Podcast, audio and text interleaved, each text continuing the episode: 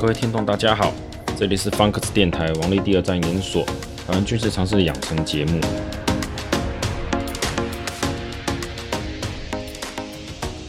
这一集我们要谈一下核武战略，呃，也就是使用核子武器的战略。原因是因为有人在问说，诶，这个中国会不会对台湾动用核子武器啊？啊，当然这种有疑问，嗯，我也觉得蛮适合来单独提一下的。不过想跟各位提一提哈，这个不大算是军事谣言，这个比较算是一种核子武器的战略的使用跟分析。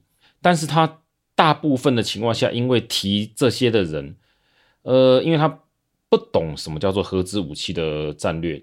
所以他们讲的方法就很像是单方面的一厢情愿。我这么说好了，核子武器到现在来讲，它已经不算是一种纯军事用途的东西，它更像是一个叫做政治性非常高的，甚至已经上升到国际间哦，国际间整个像联盟之间形式的那种的整体战略的武器哈。所以，请不要用那种单一武器的想象说，哎。是不是他用了这个东西就会发生什么事情？所以我们就必须要怎样去应对它啊、哦？这不大一样。先抱怨一下啦，这个方格子的专栏里面我有提到过核武战略，应该有分那个上下两集吧？啊、不过专栏因为付费，所以看的人少。那我也还去查一下哦，看过这篇的应该也不多。嗯，算了，反正没关系，因为这个不是硬不硬的问题，可能是兴趣与否。我就在 Podcast 这边来解释一下。在谈所谓的叫中国会不会对台湾动用核武这个前提，我们要先想一下什么叫做核子武器啊？什么是核子武器的核武战略？核武战略好要分时期，一个时期是冷战结束前，一个是冷战结束后。为什么要这样区分？哦，这后面再跟大家解释一下。首先，核子武器哦，之所以要被特别提出来谈一个叫核武战略的理由，是因为。它是人类历史上第一款单纯因为武器的出现就改变了战略格局的武器，有点绕口令。那我说机枪、坦克、大炮、飞机，难道没有改变吗？呃，嗯，应该这样讲啊。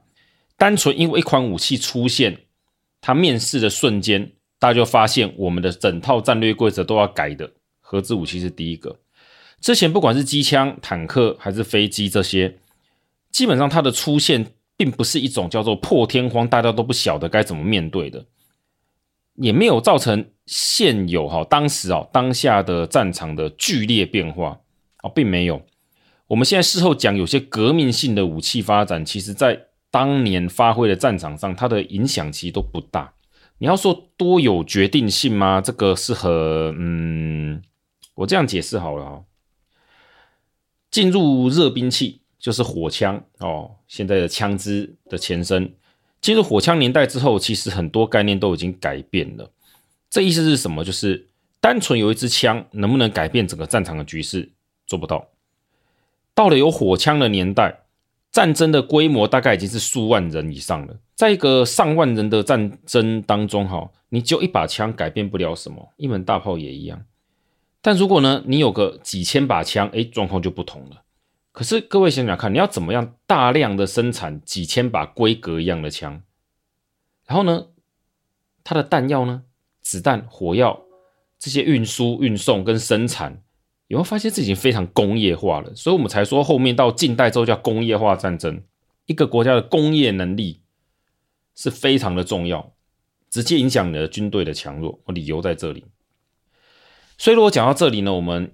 还不能理解为什么核武这件事情能有剧烈改变的，我想再跟各位提一下，就是到了大家能够工业化去战争的时候，哈，几万把枪在战场上打来打去，这其实已经在打后勤了，不是在打我们说战场前线的战术的运用。那个其实相对来讲没有那么，嗯，呃，在绝对的物质暴力前，就是数量暴力前，其实。你再怎么厉害哦，能够改变的有限。但就算这样子，我们能不能利用一些地形地物，力我挖壕沟，我的枪支没你多，没有你精准，我就挖壕沟嘛，哈，放铁丝网，放一些大炮在后面，构成个坚强的防线，让你打不进来，还是做得到。也就是说，有法就有破的前提下，我们对于所谓的武器改变战略，它不是那么的快速。它比较像是武器改变了战场上的某一些的战术规则，根据这些战术规则呢，慢慢的变化，越变越多，好，加入了那个不管是质量还是数量，改变越来越大之后，对整个战场上的战略的想法就会有所改变。当我们战争的形态改变之后，对于国家的战略规划就会有一些根本性的变化，而这个变化在近代之前大概都是以十年甚至五十年为单位，一代人、两代人呐，哈，一代人看不出来。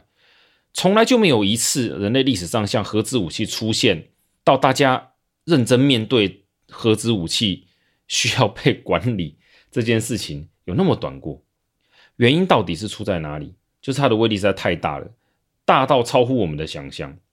但就算是这样子，各位可能也不大清楚，就是在核子武器刚刚出现的时候，美国军方是把它当做一款战术武器使用的。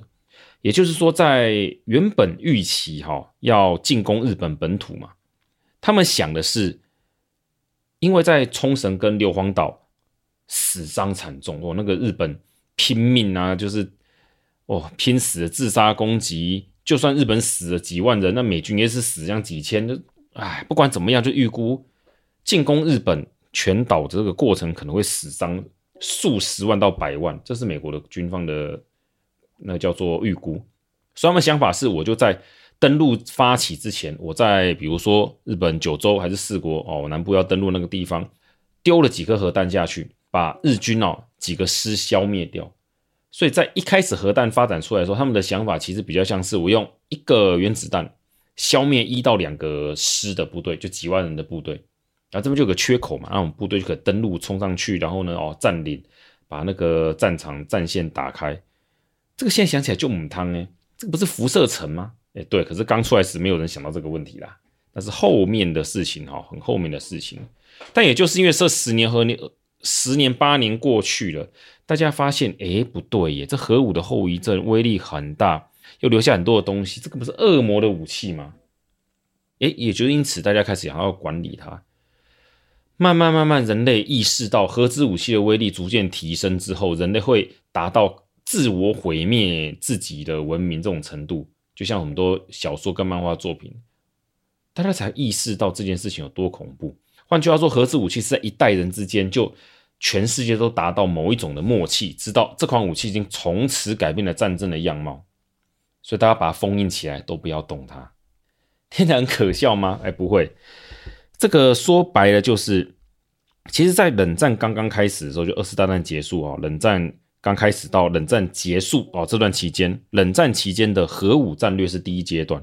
第一阶段的核武战略呢，其实是一个交互的过程。这交互的过程可以说像是是这样讲，就是美国一开始有一些轰炸机可以携带核弹，也可以在呢战场的前线长程大炮用叫做核炮弹去攻击那个敌军。所以为什么战后一时之间，美国不是复原了吗？西欧残破不堪，当时的苏联哈有。数百个装甲师，哈，这个叫做钢铁洪流。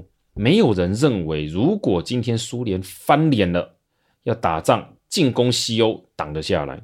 想想看嘛，上万坦克、百万大军杀过来，然后美国那时候已经复原了啊，大部队都回家了。那欧洲怎么抵抗苏联的进攻？所以他们当时一开始想法就是，我就用核弹丢嘛，你来一百个师，我就丢个十几二十发，你的装甲师就全灭了。所以一开始其实这种 这种恐怖片是这样来的。当然，苏联很快的过几年也研发出自己的核弹，那美国当然也吓一跳嘛。那他们就会慢慢就是很像说是叫螺旋向上，你有一颗，我有十颗，你用了二十颗，我用了五十颗，再来就一百颗、五百、一千，以此类推，越来越多，直到全地球都可以被犁平好几遍为止。但其实一开始也还没有，主要原因叫做载具。谈论核武战略时，都要讨论载具。载具就是所谓的叫做怎么样把我的核子弹头运到我想要打那个地方。简单讲啦，主要的载具就是飞弹。飞弹前面那个弹头携带核子，呃，核子弹头的意思是这样子。这也是为什么后面讨论到核武战略时候，都要讨论飞弹数量，原因是这样子来的。那么在冷战时期的核武战略又分为两种思维，一种叫做对抗城市，一种叫做对抗武力。呃，翻白话一点就是对抗程式，意思是指说我要打击敌人的大都市。这是以苏联为主，他们把长城核子弹道飞弹的目标设定在美国的各大城市，而美国呢，主要是把他们核子弹头瞄准的是苏联的核武发射装置，叫对抗它的武力。这有点绕口令啊，意思就是苏联之所以要这样做，是因为他们的核武、核子武器的数量少，可以打击到美国本土的核子武器数量少。他们没有办法第一时间摧毁掉美国所有的叫做核子武器的能量。换句话说，是苏联比较害怕被第一击哦。在现在解禁可以发现，是苏联比较害怕被美国第一击用核武打击，因为美国的核武啊，长城核武的能力比较强，他们的确有办法做到第一时间内把苏联几乎所有的叫做飞弹发呃核子飞弹哦，核子弹道飞弹的发射基地都摧毁掉。那苏联就没剩下什么对抗的手段了，所以他们只能诉诸什么？我那我就把剩下核弹就丢到美国的什么纽约、华盛顿、洛杉矶这种大城市，杀个你几百万人嘛，达成这种恐怖平衡。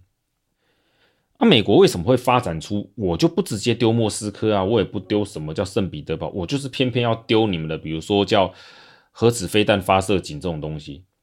第一个是美国民主国家，它不能公开宣称说我们要朝着莫斯科丢核弹，这个在。政治上其实是就母汤的代志。第二个是啊，美国的核弹多，所以对他们来讲，我只要第一击能够把苏联所有的发射机都收掉了，那我就不怕你打击我啦。各位要想一想哦，载具这件事情，就是我要怎么把我的核子弹啊弹头送到我的目标的话，它总要有个方法嘛。飞弹是最直接的。那如果你的飞弹都被我打光光了，那你就算还有个一百发核弹头又如何？你又对我没有威胁性，难道自爆吗？所以讲到这边，大家有明白一点，说为什么到最后大家会有一些像中程弹道条约的那种的协定，就是大家都发现到哈，我为了要打穿你的防御，发展出更多样的攻击模式，因为担心自己防守不了会被反打一把，所以呢，我只好也设计了更多可以突破我方防守的核子攻击武力，也就是变成我们双方哈敌我双方都处在只要动手，我不仅把你打死了，我自己也死的状况。这个叫做相互保证毁灭，也就是过去冷战时期大家讲那种 MAD-MAD 战略那个最恐怖的地方，因为双方都足有诶拥有足以摧毁对方有剩的核武能力。这个呢往下讲呢，就是所谓的叫做三位一体，这个可能比较少人听过，我这边解释一下，三位一体指的是载具的形式，第一种是陆基弹道飞弹。就是你们看到影片中有些就是挖在地下有个很大的发射井哈，我们加燃料，然后一个很大的飞弹就射出去啊，这个叫发射井。第二个是所谓的潜射弹道飞弹，就是由潜艇携带有核弹头的弹道飞弹，在海里面朝向敌人打击，然后叫海面水面下。第三是所谓的长城轰炸机，不过长程轰炸机的使用要多，而且要够长。美国在过去的时代就常常保持在。天空有核子弹头，哎，携带核子弹头的飞弹的轰炸机在天空巡弋，二十四小时都不落地，就是要为了避免哈，万一真的爆发什么情况，美国陆地的跟海中的这些所谓的核子攻击能力都消失了，被打掉了，空中还是有相当庞大的机队可以保持这个叫做核打击能力。当然，这个很多东西也慢慢有改变，因为在冷战刚开始的时候，长程轰炸机就真的轰飞到敌人的上空丢炸弹嘛。但到后面有巡弋飞弹之后，在冷战慢慢到呃冷战的后期之后啊，开始有巡弋飞弹的概念之后，这就变成了由轰炸机携带巡弋飞弹，由上千公里外就丢出去，所以这个概念又改了。但不管怎么样改哈，我们在谈核武战略时都要谈到载具的理由就在这边，你有多少这可以突破敌人防守的载具？这个才是真正代表你的核武能力有意义的地方。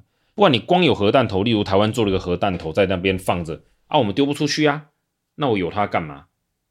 那没有意义的事情嘛。哦，所以我想让听众了解一下，先讲点技术性跟概念性的东西。那接下来我们在谈这个核武战略的时候，就要想到说，诶，中国对台湾使用核武战略是属于什么阶段？它当然是第二阶段，就是冷战后期的事情。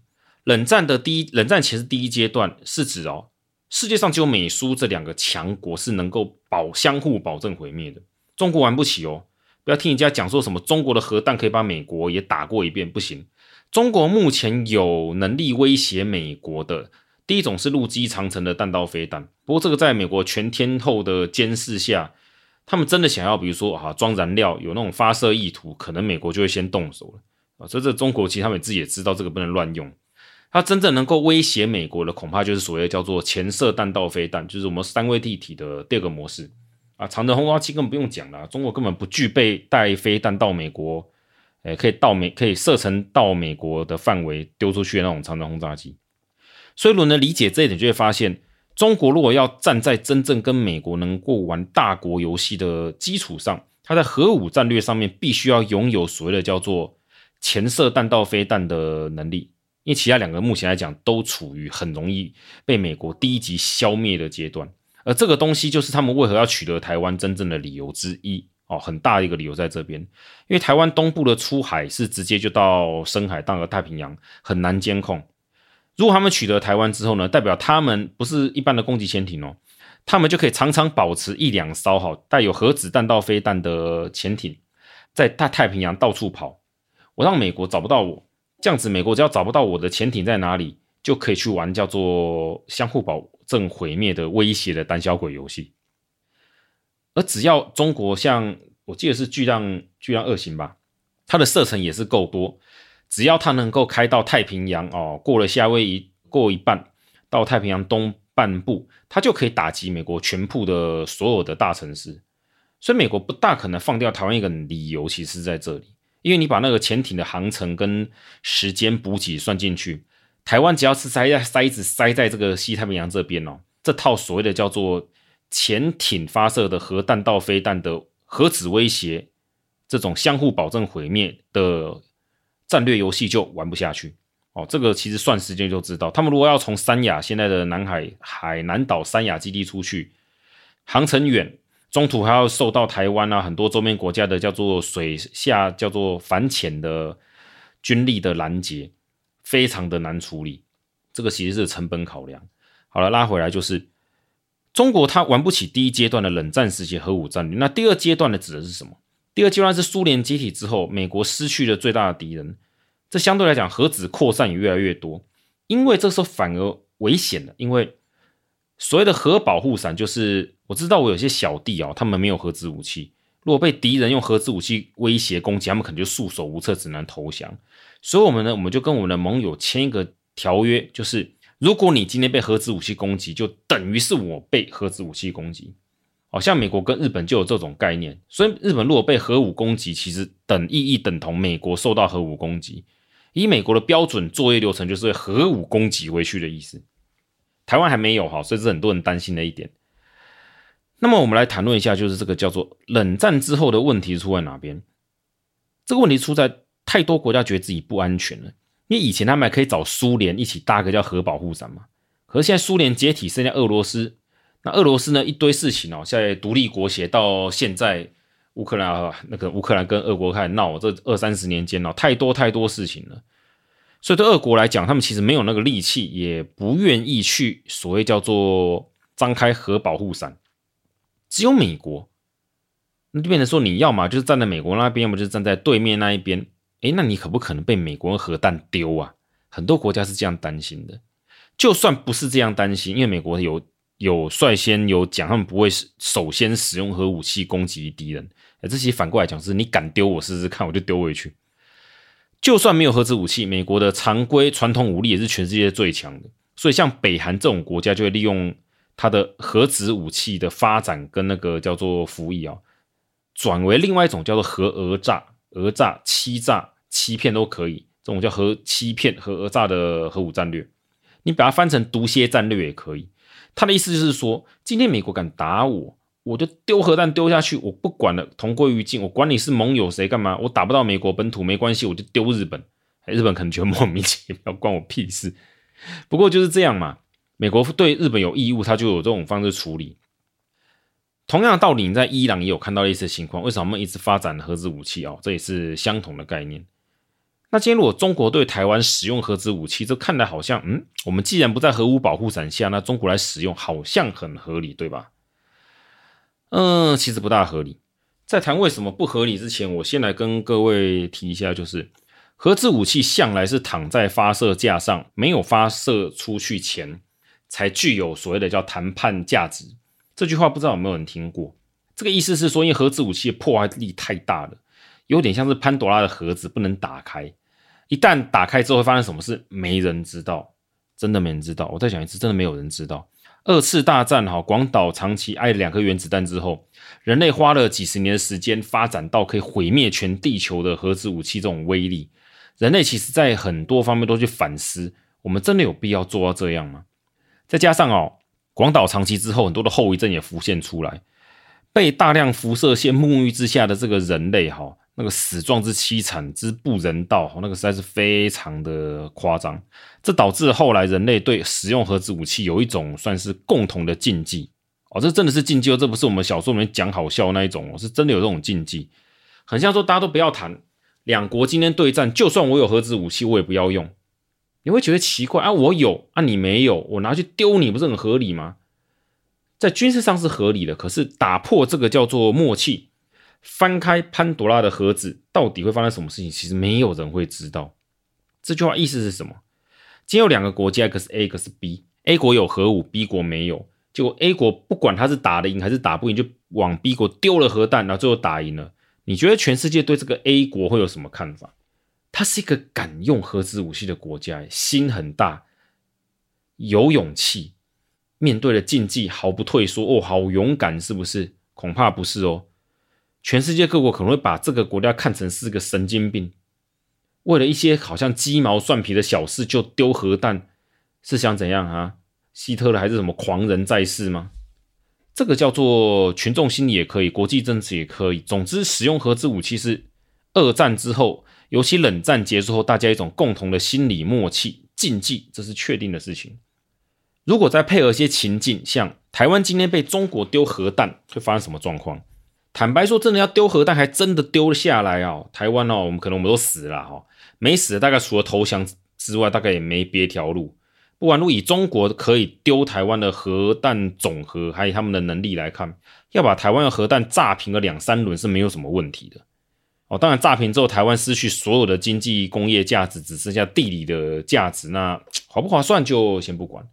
这个最大最大的问题，并不是在它军事上的不可行，而是在于全世界都会发现，中国这个国家就是可能要被先消灭掉那一个。因为中国在使用核子武器的话，在政治上意图就变成是，他是在对所谓的叛乱军丢核弹，自己人。哦，各位请注意哦，内战的叛乱军也是被归类为自己人的。诶，你中国可以对所谓的叫做自己中国人丢核弹，那你为什么？可以会不敢对别人丢，这会造成周边所有国家，尤其像印度、日本，保证马上立刻核武武装化，而且对中国绝对不会再客气。回到刚刚讲的嘛，你都敢丢自己人了，丢外人有什么要疑虑的呢？那如果更好笑的事情是中国说没有没有没有没有没有，台湾不是我们什么中国的一部分，不是叛乱，居然是外国，那不是更好笑？哦，你今天打人家打不赢就丢核弹，是哦，那我大家要怎么对付你？先丢你啊！有没有在开玩笑哦？打开潘多拉盒子的问题就是没有人会发生，知道发生什么事情。我个人完全不认为大家会吓到全部龟缩起来，让中国使用核子武器威胁其他国家。因为中国的核武器数量严格讲，跟美、俄这些大国比起来，算少的，是少数量级哦，不是少几颗哦，是少个几十上百倍的程度。反过来讲，就是今后是印度、日本发现中国发神经了，我要武装。核子武器核武装化，他们也可以在短短几年内弄到跟中国同等规模的核子武器的那个核武的那个能那个数量，因为你都对台湾丢了，那丢我们其他人不是也很合理吗？或者你现在保证说没有没有没有，中国说我们只是对叛乱军丢两颗核弹而已，我们收复了失土之后再也不想对外扩张，从此和平过日子。你会对使用核子武器的国家相信他这种说法？我也是服了你。根本不会有人相信这种讲法的啊！我的意思是哦，这种政治性意涵太高的武器使用，其实是一种表态。这连带你所谓的叫做用核武引发脉冲哦，电磁脉冲，这叫做那个 EMP 攻击，也是类似的道理。你使用核子武器又是 EMP 攻击，这个其实在目前我们所谓叫做核武战略中是相当暧昧的地方，没有人把它写死。但是你写死。不写进去也代表着人家也可以随随便便把你叫电磁攻击比如说我在台湾上空引爆核弹也算进去啊。诶，这个引爆核弹产生的电磁电磁冲击也不是只有台湾哦，周边可能数百公里内国家飞机掉一堆掉下来，你这个赔赔不完。如果你相信中国可以为了打台湾不顾一切都这样用下去，那我是没什么好说的，因为你真的要这样认为，那就这样认为吧。我不这么认为，是因为中国他们不是基于他的爱心跟善心不使用核武，而是他们在军事战上面，好，政治上面，他有保持相当的理性，工具理性啊，这样讲，他们很清楚，今天他们率先打破核武的这叫做禁忌之后，就等于是下一个被全世界针对的对象。因为今天台湾，我说白了，我们是什么恐怖分子国家吗？我们也没有反攻大陆啊，对中国乱丢核弹，还是丢什么毒气之类的。中国没有那个民意跟所谓的叫做民愤，对台湾使用核子武器。你这样用下去之后，对，确实我们都死了。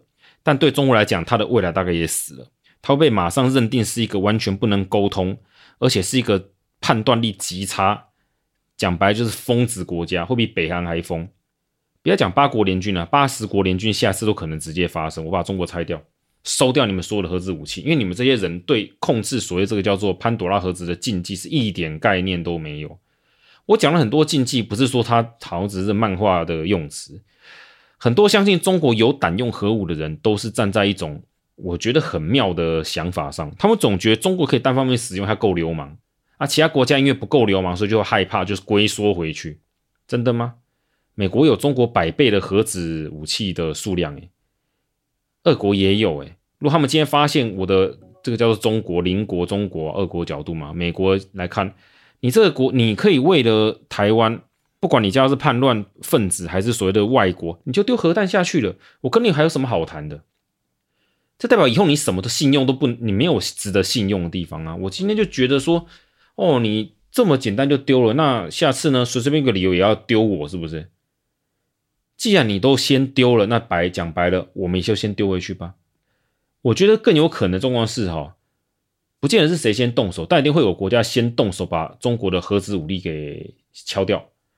啊，这最有可能的方法，以现状来讲，不管是美国还是俄国，优先发动核子攻击，消灭掉中国少少的那一些长程的核武弹道飞弹之类的东西，再去收掉中国的其他的相关的攻击能量哦，什么海空军。然后把中国关回去，再来谈判，把你核武给拆掉，这个可能性还比较高一点。总之，我是不认为会有所谓叫做中国好，这个叫做野心勃勃，不怕死人，不怕制裁，所以敢乱丢核弹。啊，美国、俄国都怕的要命，龟缩回去，完全不敢对中国任何的反击。反正打的是台湾嘛，无所谓啊。我是不这样认为的啦。那当然，这个判断是很相当政治性的。如果要用纯军事上来讲的话，那我只能说，很多从核武战略可以衍生出你们现在看到的所谓谣言。第一，核子武器是一款改变战略格局的武器，这导致后来很多武器决定论啊，台湾很多这种所谓的亲中派是这样子，他们会把单一武器解释得非常的强大，其实就是核武的衍生概念。第二个上门误解的核武战略中哈，那个叫做载具，就是所谓的飞机、飞弹跟潜艇。